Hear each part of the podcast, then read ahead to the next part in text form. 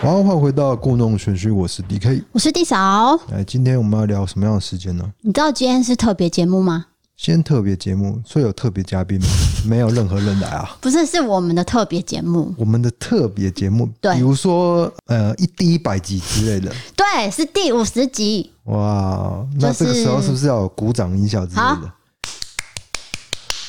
好，因为呢，我们这四个多月来，就是感谢大家的支持，让我们有不停的成长。那之后，KKBOX 也会有个投票，对，那个什么，不是有一个年度的，我们拿到第十三名嘛，还不错哎、那是 KKBOX 的。不知道是怎么排的啊、反正到时候也麻烦大家多多支持了，让我们更有动力做下去。好，谢谢。那我们今天要讲案件的最诡异的地方，就是他从来都没有发现被害人的尸体，可是还是因此判定为杀人犯罪事件。没有错，这是台湾历史上这个第一宗，就是有这样的一个案子，完全身体是消失的。对，那因为这个是阿善是经手的嘛，当时他在我们节目中，我们也有跟他提到一部分。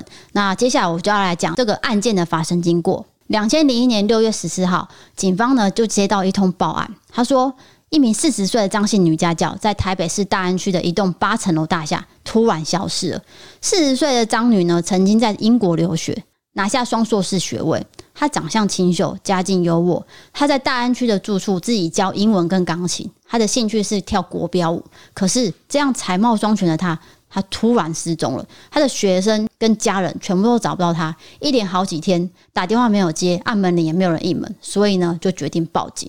这时候呢，警察就直接破门而入了。可是，一进到张女的家里，哎、不对劲哎、怎么说呢？因为他没有任何打斗痕迹，也没有什么招小偷的迹象，就是没有被翻呐、没有被那个弄倒，什么都没有。是，最奇怪就是什么？过度整洁了。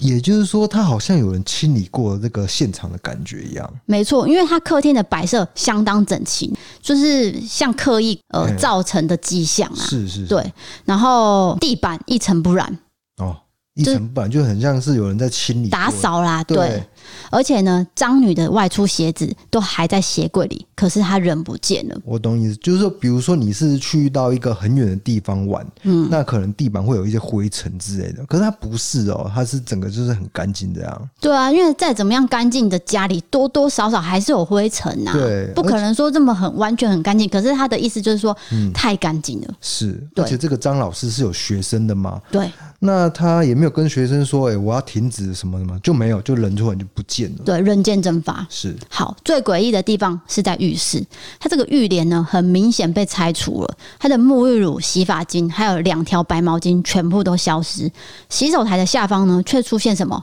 电风扇？哎、对，这个很奇怪。哪有人在浴室放电风扇？对，这个一开始我在 YouTube 做这个影片的时候，结果有人说，哎、 我家就是有放电风扇。啊，我知道大对便会热对对对对对，就是可能他家比较闷热，所以哦，有的时候，但是通常来说，那个地方不会放电风扇。对。就我不知道听众他们家、你们家有没有放电风扇，是不是很奇怪呢？对不哎、对？我觉得放电风扇可以理解，因为我有时候大便很热，我也会把电风扇拿进来。可是对因为这个是张女已经消失了，可是电风扇在那边。哦，你有道理，你这样说有道理。对啊，对，消失以后，就是说它不是一个常态性会放在那个地方。就像你说的，你可能大便哦、拿进去一下子，那之后你会拿出来，因为你会触电嘛，你不可能永远呃常态性的放在那个地方嘛，嗯，对吧？对啊，所以就是这个是疑点一咯，不对劲。不对劲的地方了。嘿所以这些疑点呢，这些远景完全给不出答案，所以就找来了鉴识人员到场勘验，一鉴定不得了，整间浴室哦，尤其是枣红色的浴缸跟洗手台，还有马桶，全部都留下大量清洗过的血痕。对它那个就是，比如说喷某种化学药剂，然后它就会显示出来，哦，这边有血迹的反应，这边有血迹的反应。结果他们发现有多少处，就是好好多处的那个血迹的反应。这才两平大的浴室就有一百零七处的血迹反应，对，所以呢，就经过亲子鉴定嘛，确认就是张女的 DNA 了。就是说跟这个张女的父母去做一个 DNA 比对，就确定是这个血迹了。嗯，好，这情况其实我听起来像是某个凶手在浴室将张女分尸了，然后留下很多血迹。可是这血迹呢，又喷到一些物品，例如说浴帘、毛巾，所以凶手就直接丢掉。那剩下的血迹在浴缸还有墙壁嘛，凶手可能以为说我用水这样大量冲一冲，可能就不见了。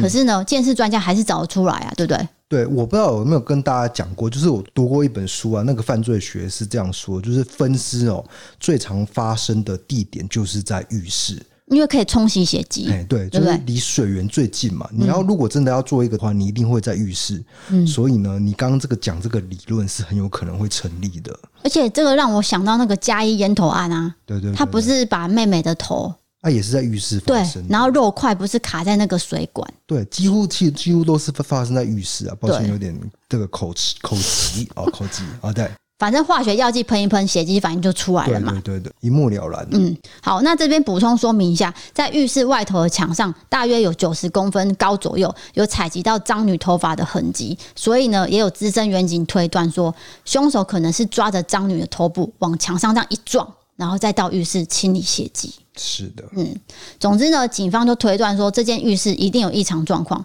但以上我们讲的东西都只是推测，实际上发生什么事没有人知道。对而且如果是分尸，应该也会发现肉屑或人体组织，但是鉴识专家所找到的都只有血迹反应，没有其他的东西，会不会是真的是冲的很干净，还是怎样？不可能啊呐、我记得他们好像是，我不知道是有跟别的案子基础还是怎样，好像有去那个张老师家的那个地下的那个管线也有去翻，就是真的是没有找到肉块，这不是嘉义烟头案吗？靠北 啊，记错案子就是嘉义烟头案，他去挖那个地下道啊，都没有肉血啊。哦。对对对，你讲我知道。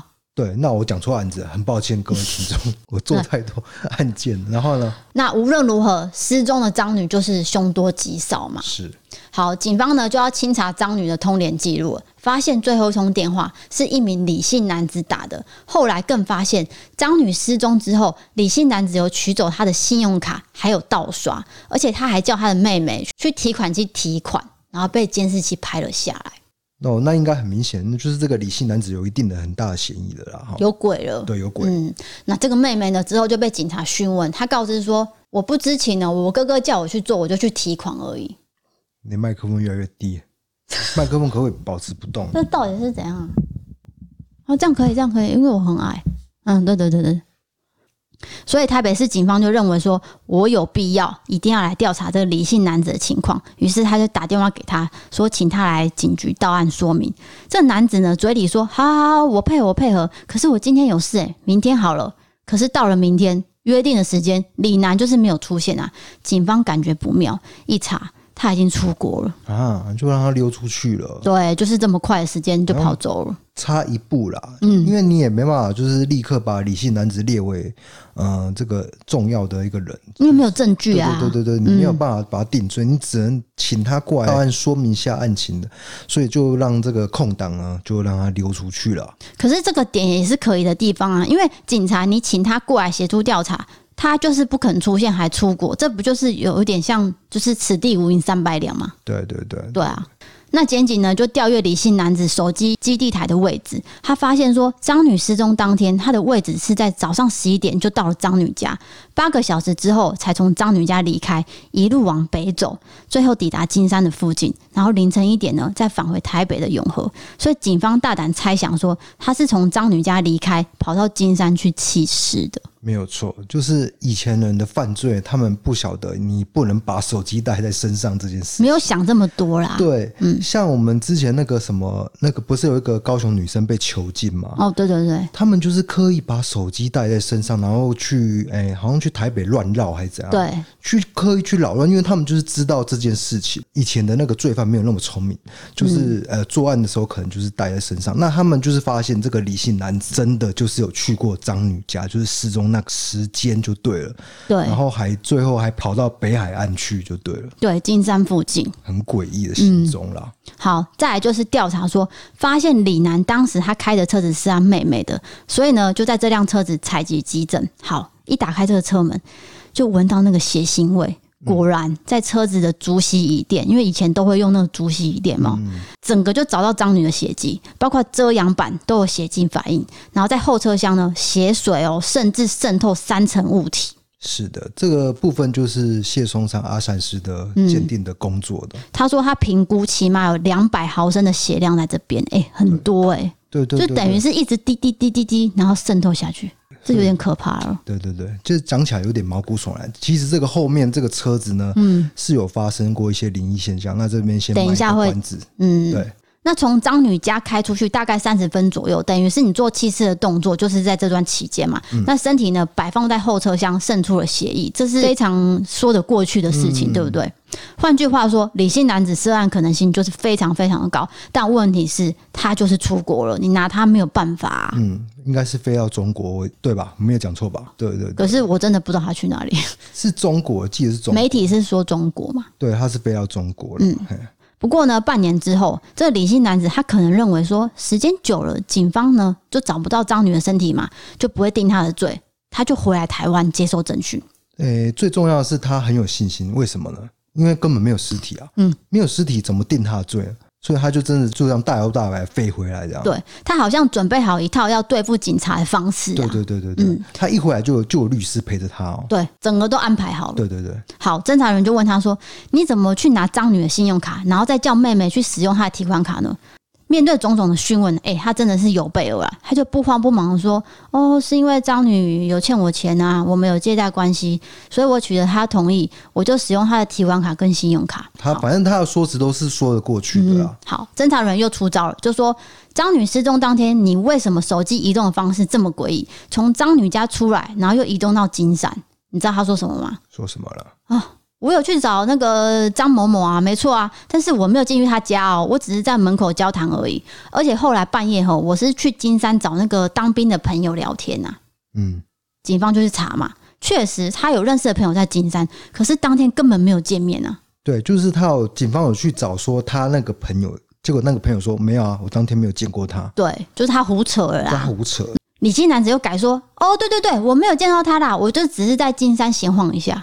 他就这样子胡说八道这样。对对对，他到底去金山做了什么事情呢？就不晓得了。结果检警在浴室呢就采集到一枚清楚的脚掌纹，立刻跟李姓男子比对，就是他的了。哇，那他就是打脸，因为刚一开始李姓男子的说法就是说他没有进去张老师家，对吧？嗯。后来就是有在浴室有找到李姓男子清楚这个脚印，结果李姓男子他又有说法了，他是说什么呢？哦，他改口说，哦，有啦有啦，我有进去他家，我是帮他量体重，啊，太瞎了，真的。量体重这个完全说不过去，到底量体重找男生进来量要干嘛？就好像说，呃，我今天找到一个新的发现、新的东西，哎、你就一直改变你的对讲法，对就跟之前讲的又不一样，所以就是人家会觉得怪怪的。可是警方就跟他说，你这个体重机是在浴室外面呢、欸你的脚掌纹是在浴室内发现的、欸，结果他又改了一个讲法，反正他就是有各种说法。证词就随着检警的攻防，他就不断修改修改，从头到尾就是否认涉案。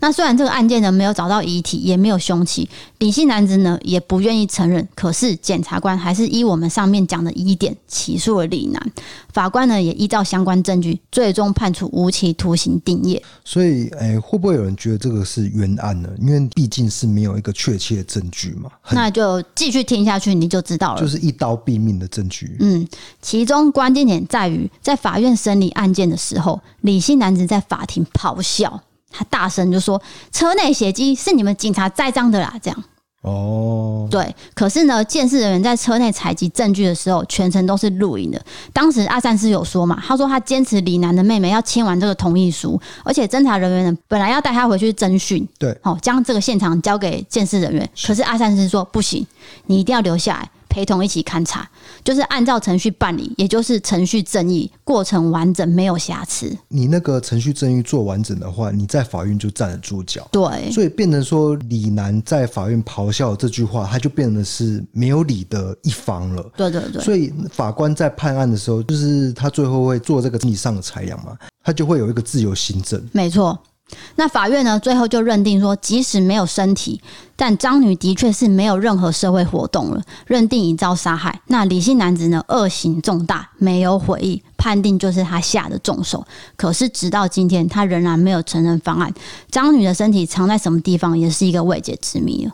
这就是台湾第一起无私判决定罪的案例。可是呢，阿三是有说，他在一审交互诘问的时候，法官呢想把他拉进去证明，希望从他嘴巴听到说人是被杀的，人已经死亡这些字句。但是阿善斯觉得说，见识是科学，要非常严谨，你没有办法证明人是否死亡，就是要靠法官自己新证去补了嘛。那法官经过阅读所有相关资料啊、理论啊、推论啊，最后就形成判决的新证。那证据越多呢，新证就更容易形成了。就是因为你身为一个鉴识专家，就是一分证据说一分话。嗯，那阿三斯他也不敢说，就是说，哎、没有啊，没有啊、他就是必须讲的嗯事实嗯事实对，就是真的是这样子。那这边可以补充小知识吗？会不会觉得很无聊？就是自由新政是什么？自由新政是什 么呢？自由新政就是法官做出判决的基础之一。那所谓的自由，就是指说法官他不受诈欺、胁迫、贿赂这些外力介入，拥有自主判断能力。新政呢，就是法院判决的时候要斟酌权辩意旨跟调查证据的结果，依自由新政判断事实的真伪。哦我觉得你可以就是讲白话一点，你你这样哦，听不懂吗？就是念得太文绉绉了。那你帮我人家解释。呃，简单来说，就是他自己的考量，在自由意志下做的啊做对出来，就是因为你，呃，法院是公房嘛，嗯一边的律师嘛，然后另外一边是检方嘛，检方就是代替国家去起诉这个人，然后起诉的人呢他有律师去防守，这样，然后一攻一防，一攻一防，然后法官会听嘛，整体这样听下来，我觉得应该是怎样怎样啊，这个觉得呢就是自由行政，嗯怎样？我解释的不错 吧？没有，我讲这个是因为我们是真实犯罪节目，对有些东西要讲细一点，不然人家会觉得你们都在胡说八我道。知道你的意思就是科普。哎，哎对， 就是讲文绉绉就很科普，不是，啊，我帮你把它转白话，这样。我们对对是对专业的真实犯罪节目。好 我们，不再来就是 我们是怪力乱神，记得吧？我们的频道叫故弄玄虚。我们 OK，还讲一些鬼鬼。哎、等一下，待会真的有我一些。现在就要讲了啊。啊，嗯，就对进入比较灵异的部分了。对，那灵异的部分，哦灵异的部分怎么样了？灵异部分就是上次阿三斯有讲到，那这个就是见仁见智，大家就是听听参考而已。好，对对，就是阿胜斯呃有来我们 YouTube 的节目啦，然后我们就有问了一题，他那个你在这个见识生涯有没有遇到比较灵异的事情？，对哎、他就是回答张老师命案，张对，静他华老直师接讲出对来他了。就是讲张静华老师一样，是他整个三十三年的生涯见识当中，觉得最怪异、最接近灵异的部分了。嗯，原因就是说，这个大安分局的侦查员蔡昌辉他就有说，因为法院审理期间，就是需要回到现场去搜证嘛。好，他就拿着摄影机到大安区的张女家。可是说很奇怪哦，连续三台摄影机出发前整理的时候都好好的，可是到了现场完全不能使用，就很像嗯卡丢，就一滴够凶啊，嘿，一直故障。莫名其妙故障。好，所以这个蔡姓侦查员就默念说：“如果你有什么冤情，你就来找我，我会帮你找到身体。”是，该不会他晚上就梦到了？ bingo，他就梦到说，一个女子拉着他来到一片有山有海的地方，经过一所学校、一片农田，有一条小径。隔天，这个侦查员就马上跟小队长讲，小队长就立刻联络检察官。最悬的地方就是这边了。检察官听到梦境的描述，愣住了，因为他也梦到很类似的梦。哇，这个很灵异的地方就在于不同人梦到同样的梦。对，所以他们就利用额外时间跑到金山去找那个梦中的场景对。好，可是真的有找到很相像的地方哦，但是无奈是说，我从这个小径走上去之后，只是一片草丛，根本没有具体的范围，所以最后还是没有找到张老师的身体。对，因为你很难动用真正的人力去打量挖。对对，你懂我意思啊？就是比如说，好，我现在要告诉警方说，呃，其实这边就是我梦到的，你怎么讲得出口啊？就是没凭没据的，对对，没凭没据，就是太有点，所以不变成科说。学。对对对，不科学，变成说你没办法带很多的人真的去挖，你知道吗？嗯，就那一片在哪个地方不晓得，所以张静华老师的身体到现在是真的是没有找到的。对啊，可是我自己在想说，可能是张老师的灵魂，就是自己也不是很清楚，说我被埋在什么地方，因为他可能是突然间死亡，然后就是托梦给这些看得到或是感应得到的呃人警察，对对对去请他帮忙啦。是，对，但是就是没有拖得很清楚。没有拖的，对，没有拖的对很清对楚。对对，就是实际的地点在哪里？那当时我就是跟阿善斯嗯 讲出我这个想法，就是阿善斯就说那个是你自己解释的，就是其实就是梦怎么讲，你你也很难在法律上、公防上说拿出一个证据，这不行嘛。对，毕竟是比较神学的观点啦，哈、嗯，然后那时候我们不是有看台湾启示录嘛，他就有讲说，其实当时台湾还没有训练警犬，所以警犬就没办法投入搜寻嘛。哦，对对对，我对不对我这段印象很有，没有警犬去闻这个东西，嗯，没有警犬对这个这个成立就啊，靠北啊跳针哦、跳 针，好，再来是那块地石头很多，所以没办法使用透地雷达。哦懂意思吗？那那时候阿三师就说没办法用啊，所以怀疑在这块地方，可是还是找不到。对，再来另外一个灵异的现象就是说，这辆车子是因为被载运那个尸体的车子，那因为侦查关系，它就要停放在大安分局地下停车场。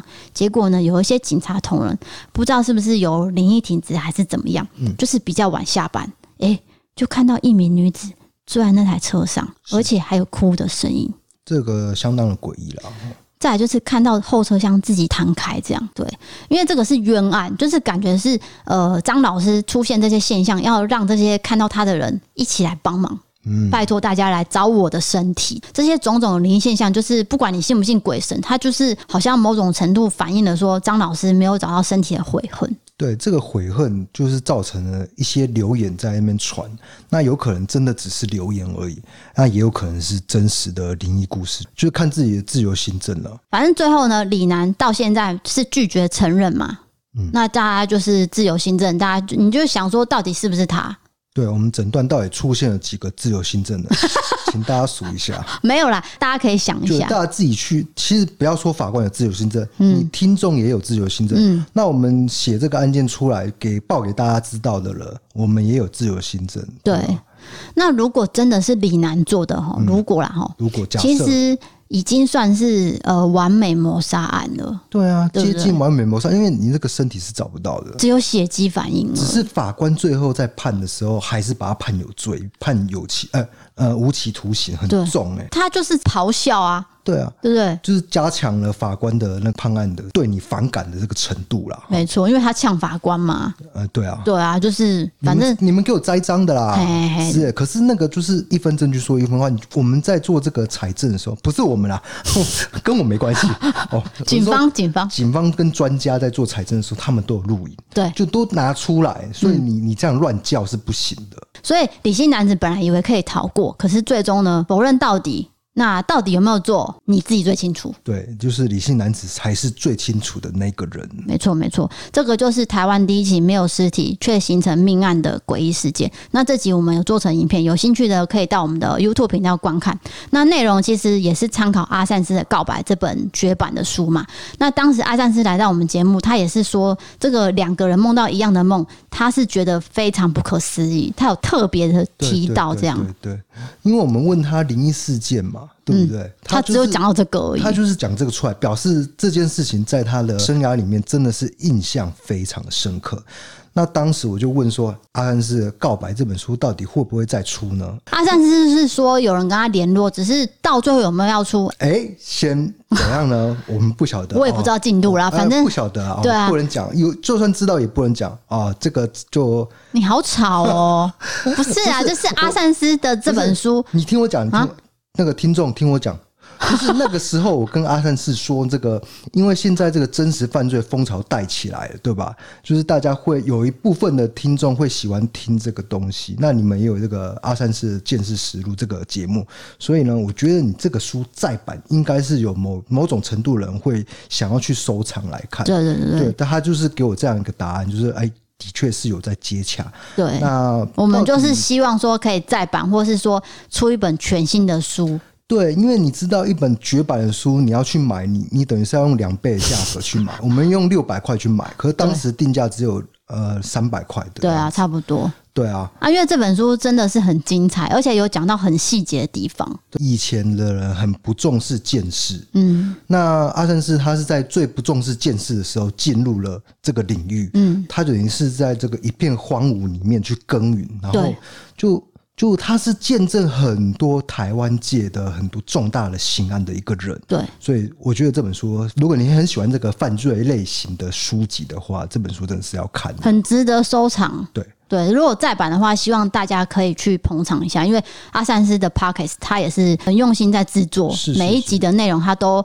你也知道他年纪很大了，可是他回我讯息都是凌晨两三点呢、啊，我都替他捏把冷汗，因为两三点我都在睡觉，我一个年轻人都在睡觉，可是他在回我 讯息。哦，反正他的讯息真的都很晚回，不只是对我，对对别人对也对是这样。是是，所以我就觉得阿善斯你辛苦了，对，希望你多多休息。因为他有跟我讲过，就是说他从这个剑士退下来，是因为后面的人他不退的话，后面的人一直起挤不来，也挤不上去，这样。嗯，那他已经到了嘛，他就是给年轻人做一个发挥，对但是他退而不休，对他还是希望就是这个有点像。这我们我们讲那个什么职人精神，嗯，日本的职人精神，我把一个呃很专业的东西发挥到极致，我一辈子就是做这一块。那我因为已经退休了嘛，我还是想要继续呃把这个传承下对对对去传承下去这样。对，所以他在东吴有开课嘛，有开课，那也是听说，因为他的 pockets 关系，你知道他的课怎么就是爆满呢、对，很多人要抢着去上，还有上我们异色答案的关系， 乱讲乱没讲，人敢讲哎哎、乱讲乱讲。没有啊，因为他在他的 pockets 有提到我们嘛，我们也是与有容焉啊，因为其实他也可以不用提我们啊，因为我们是业余的，就是对啊嗯对犯罪这一块，我们没有任何的专业，就是我们去把这个事件的样貌去拼凑起来。可是呢，他是从一个专业的角度去评判这些事情，对，会整个高度跟力度都会不一样，嗯，所以我们也是很呃佩服欣赏他啦。没有错。希望说他真的有机会再把这本书再版，然后更精彩内容呈现给大家。好的，好，那今天的案件就讲到这边了，进行我们的不利开杠。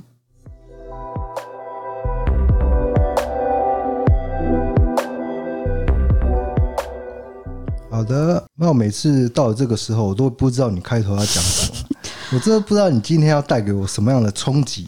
呃，我们最近又有新观众，我还是要跟大家就是介绍一下我们的节目呢，就是两个流程，第一个就是谈案件，第二个就是玻璃开杠。那为什么会有这个单元呢？就是我们希望跟大家互动。第一点是这样，第二点就是因为你听完真实犯罪后，你会觉得很沉重，对吧？因为是真实，我们不是虚构的，嗯所以你会觉得刚刚那个那个结尾哈，我们要收的漂亮，收在一个开心的点，这样子。对，那我们也趁这个机会跟大家分享我们的生活啊，一些呃好笑的事情啊等等的，还有网友投稿这样。对的，那今天呢，第一则网友投稿是小林异，小灵异的哦，对，那这个人叫安博尼，他念了一所高中，哎、我不能念那个名字，是在是的台北。这所高中的地理位置是在台北的半山腰，所以他上课呢都要爬很多很多楼梯。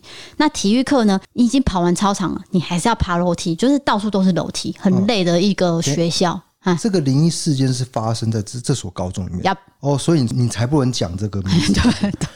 不然这个学校告我、哎，这是很知名的高中。可是会不会？啊我现在你给出两个线索，哦第一个线索就是他在半山 腰，第二个就是在台北，嗯第三个他是怎样很知名的。 这搞不好已经，好了啦，你就当没听到会好好好死哦、我跟你讲，观众会去想，哎、嗯，啊，住外地的不会知道啊。对对对，对像我就不晓得了，对嘛好，好那请继续讲，哎，好，那我就用安博尼这个第一人称来叙述的故事哦，对，听说用第一人称比较会，大家听得懂。对比较会容易进入这个故事里面的、好，请讲，好，就是有一天的体育课呢，呃，我们就在常常有灵异传说的活动中心打羽毛球，因为这是最后一节体育课结束后就放学了。那那天也没有什么社团活动，所以我们班呢就是最后一个使用活动中心的学生。那虽然是最后一堂课，但是当时是高三，所以还要晚自习，要留到很晚。所以呢，为了晚上的便当，大家都很快收拾好，就是要回到遥远的教室。这时候，我的同学 A 很想要尿尿，他就说：“哎、我真的要在这边尿尿啊，我要上个厕所再走。”可是活动中心鬼故事很多嘛，说不要啦，不要啦这样。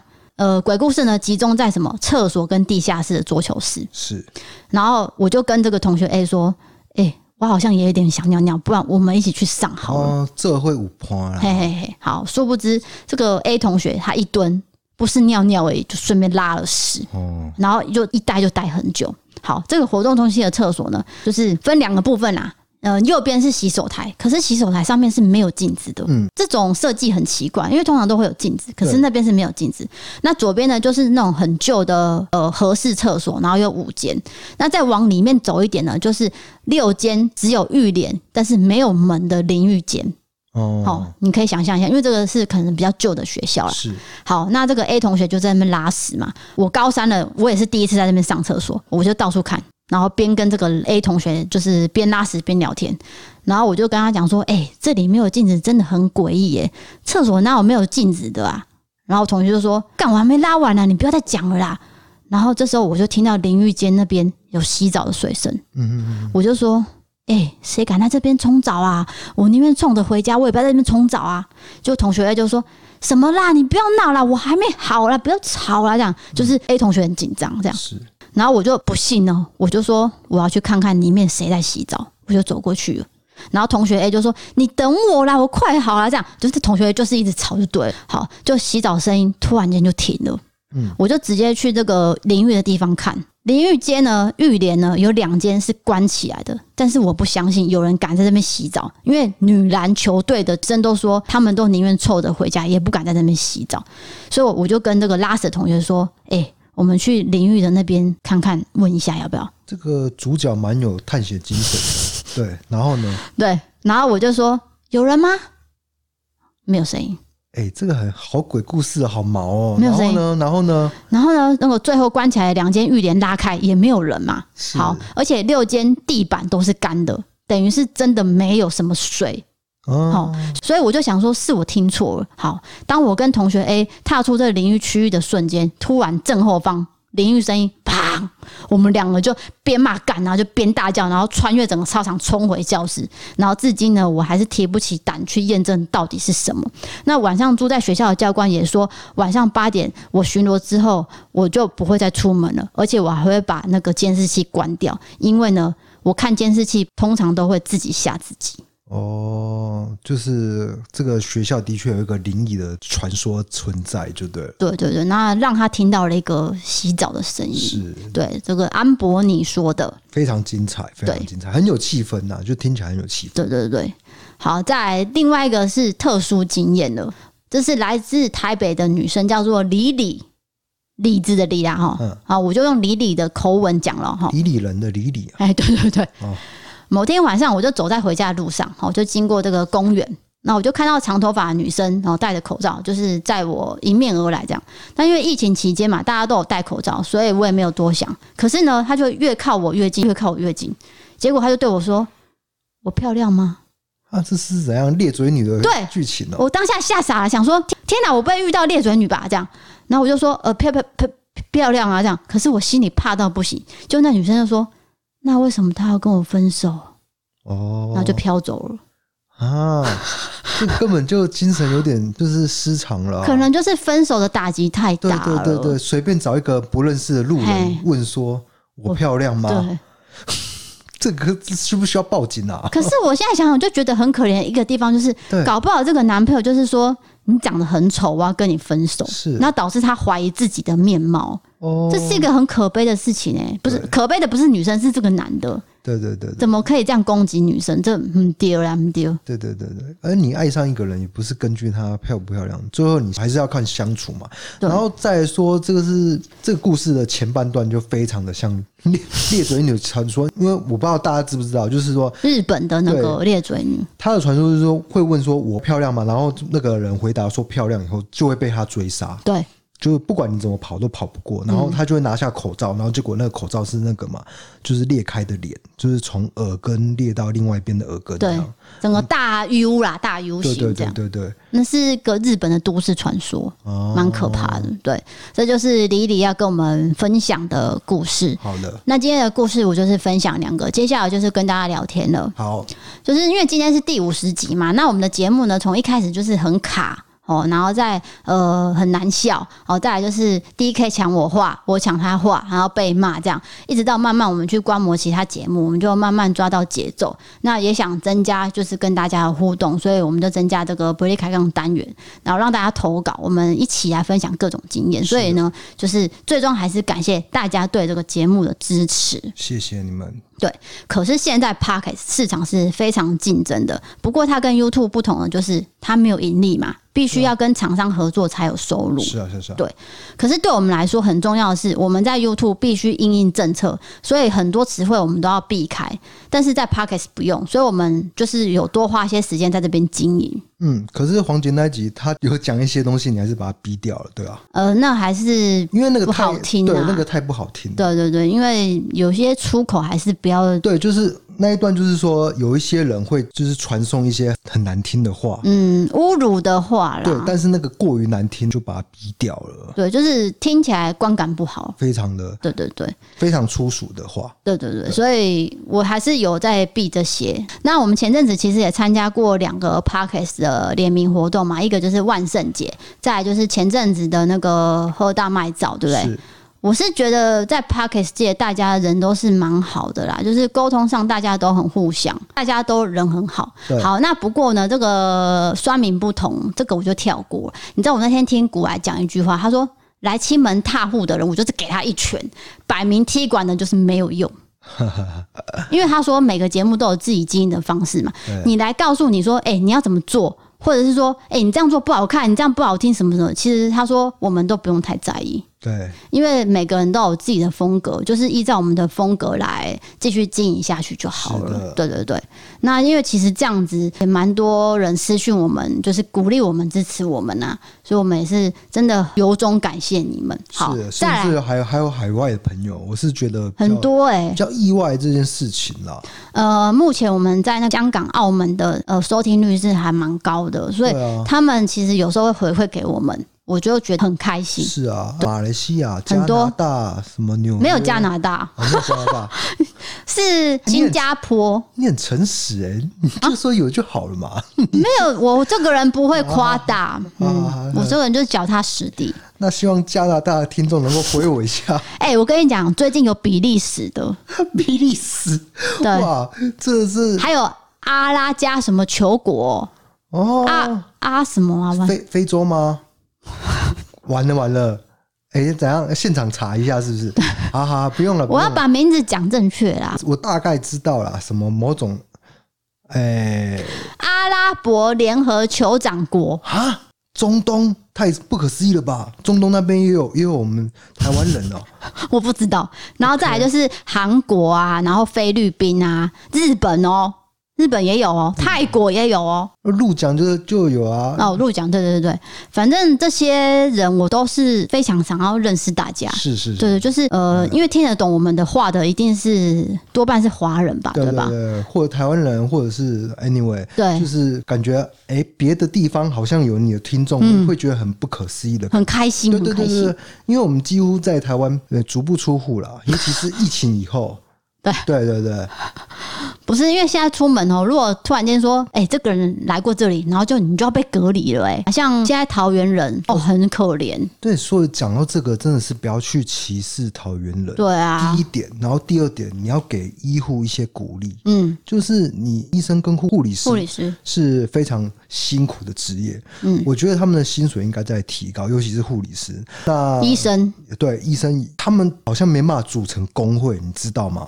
哦，就他们没很办辛法。苦啊，对啊，他们就是永远就是在这个大医院体制底下。嗯，那因为这种事情发生以后，也不是他们希望的，嗯所以我觉得真的是要鼓励去代替责骂。对，那你出来讲一些风凉话呢？我们就不谈政治 了，就是就是我我觉得不是我们是对事不对人、啊，我跟你讲，我在一年前就做过和平医院的这个风栽啦，风院的这个 YouTube 的评论，对不对？嗯哼，是不是现在被我这个料中嘛？对不对？一年前我就做过了哦，哦不是我在操弄，但是呢，呃，哈哈哈，你要叫媒体来访问你没有吗没？有没有没有没有，就是因为那时候监察院有出报告嘛，我嗯就是我就去翻那个报告，去了解一下这个当时的 SARS 的情况是怎么样，嗯为什么会做出封院这个决定？当那个我们这次的疫情在发生的时候，我就觉得这个有相关，所以我就去研究一下。嗯对，然后那抱歉，那继继续， 有时候我讲的话就是太偏政治，就是太严肃，就很难让人家接下去。没有，我要讲我自己的啊、就是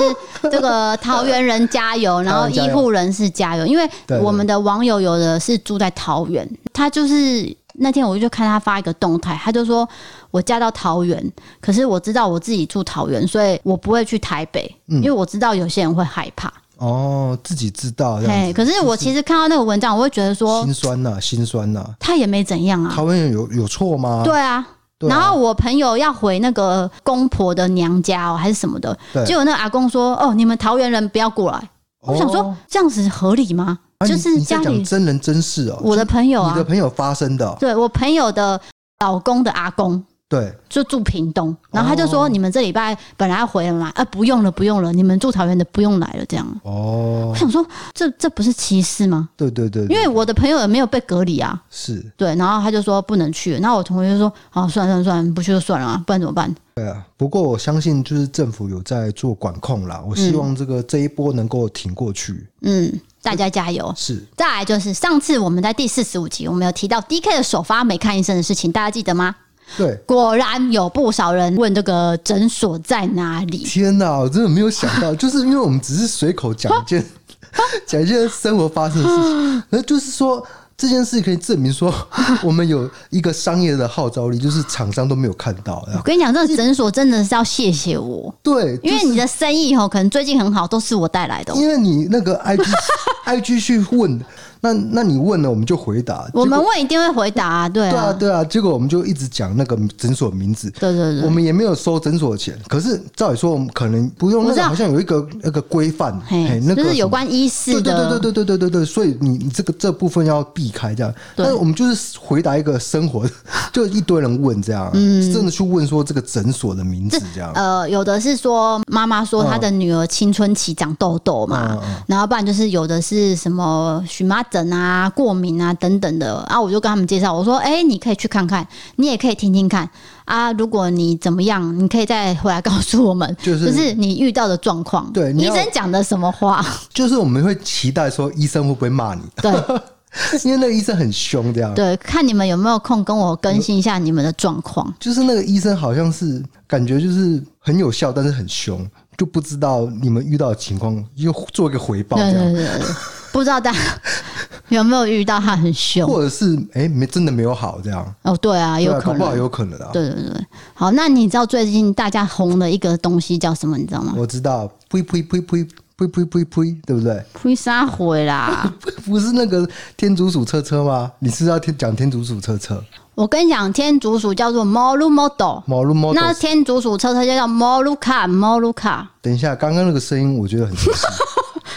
会讲日文的只有只有吼吼了吧？啊，对啊，我当然是请他录音给我听啊。他就是解释说，天竺鼠叫做 Molu Model，那车就是 Car。他说那个 Car 要拉长，就是比较可爱这样。对，日本人的讲法，就日文有很多都是直接英文过来，那这个 car 很明显就是这个诶，他说不是、诶，他说是不吗是外来语、诶，这是个哦我可能要详细跟他问一下。反正你有没有觉得为什么这个东西很红？你你有没有想过这原因？嗯，我觉得不用动脑去思考吧，就是你可以静静的，就是把它看完，然后它又没有语言的隔阂，因为它整篇剧都是交通工具啊，对啊。车子嗯等一嘛，下，这样会不会有人不知道我们在讲什么？啊，就是天竺鼠车车啊，对对对对，对就是现在流行一部呃天竺鼠车车从日本过来的逐格动画，就是哎一张一张拍下来，变成变成这个叫什么？这个叫逐 就叫逐格动画。OK，Anyway，、就是那个木棉花做的嘛，对对对对木棉花，嗯，不是木棉花做的，是木棉花哎、引进来的吧？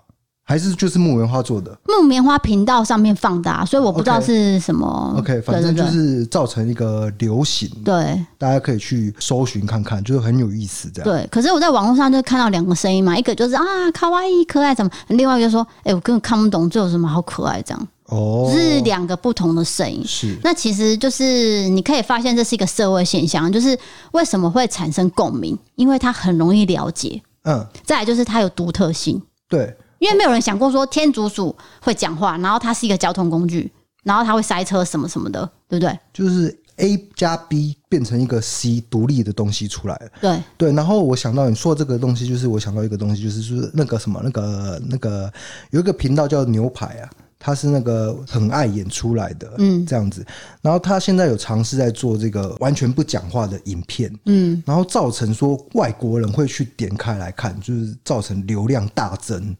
几千万的那个流量这样子。就是也没有任何的人生，对不对所以？就我就想到说，这个天竺鼠车车就是这样，对他一句话都没讲，他就是演给你看就好就。吱吱吱吱吱吱这样对，子。所以就跨越了文化的隔阂。而且这个多半是大人在看哦，小孩反而是在看《鬼灭之刃》哦，哦，就是有一个差别性对区别啦。所以这个东西很简单看出来的道理就是说，因为它可爱，然后容易了解，然后你看了也会很疗愈，就会引起共鸣。是再加上网络的效应，就是推波助澜，对，整而个红起来。而且它一部都很短，嗯就短短的，就是可以让你舒压一下啦。对，可是因为我本身非常怕老鼠，我各种老鼠都害怕，不管是毛鹿、猫斗，我什么都害怕。因为我本身有养过三线鼠的故事，那是一个很大的悲剧。你有在 p a r k e 讲过吗？没有，我下次再跟大家分享。所以我个人非常怕老鼠。对，就是因为这件事情以 后，那你现在看天竺鼠车车，你会不会害怕？应该不会吧？我不会怕的，可是我不喜欢老鼠，就是这样，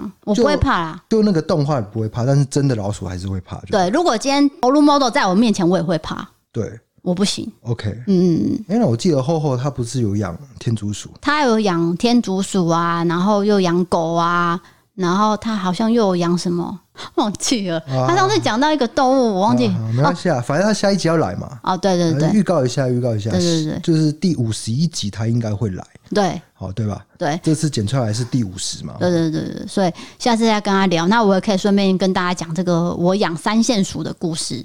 好，嗯，那今天的案件跟闲聊就讲到这边哦。那我们的 First Story 可以针对单集留言，然后 Apple p o c k e t 可以打五颗星。